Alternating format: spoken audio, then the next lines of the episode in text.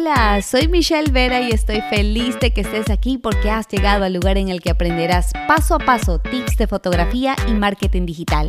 Así que agarra papel y lápiz y prepárate para elevar tu negocio al siguiente nivel. Estoy segura que en más de una ocasión has querido establecer a tu audiencia ideal y terminas definiéndote a ti. Ay, te entiendo. Y me ha pasado muchas veces. Y qué duro es borrar y llegar al punto de repetirme mil veces, Michelle, concéntrate. Y bueno, quería decirte que toma tiempo definirlo, pero vale absolutamente la pena. Mira, esto se lo define haciendo una representación ficticia de aquellas personas que podrían ser tu comprador ideal. Todo empieza con una audiencia ideal, que luego se convierte en un comprador ideal. Te voy a poner un ejemplo.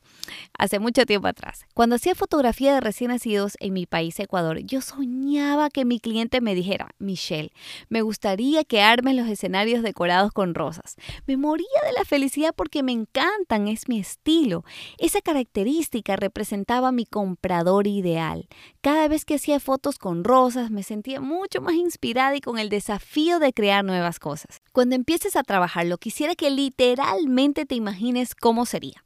Ponle nombre, edad, nacionalidad, género, qué idioma habla, en qué ciudad vive, a qué se dedica, tiene hijos y si tiene cuántos, trabaja medio tiempo o de pronto tiempo completo o no trabaja, cuánto gana al año, cuáles son sus sueños profesionales, cómo podrías ayudarlo para que logre sus sueños. Y tú dirías, ¿para qué me sirve saber eso?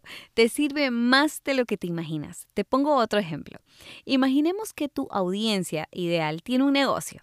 Pongamos que vende joyas pero siente que le hace falta promocionar mejor su producto con fotos profesionales. Si eres fotógrafo, ahí podrías trabajar en una estrategia de tutoriales de cómo hacer fotografía de producto para principiantes.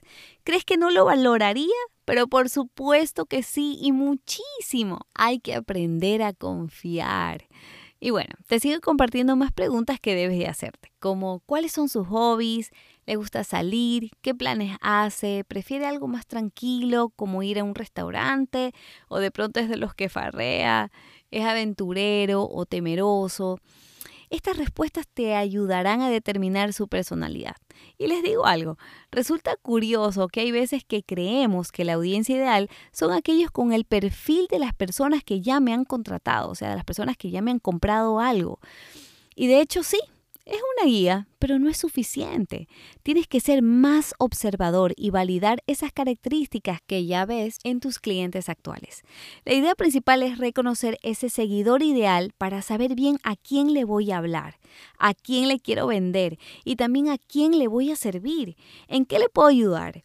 Sí, eso se llama depositar confianza. Con el tiempo forman parte de tu comunidad y cuando menos te imaginas pasan a ser tus clientes.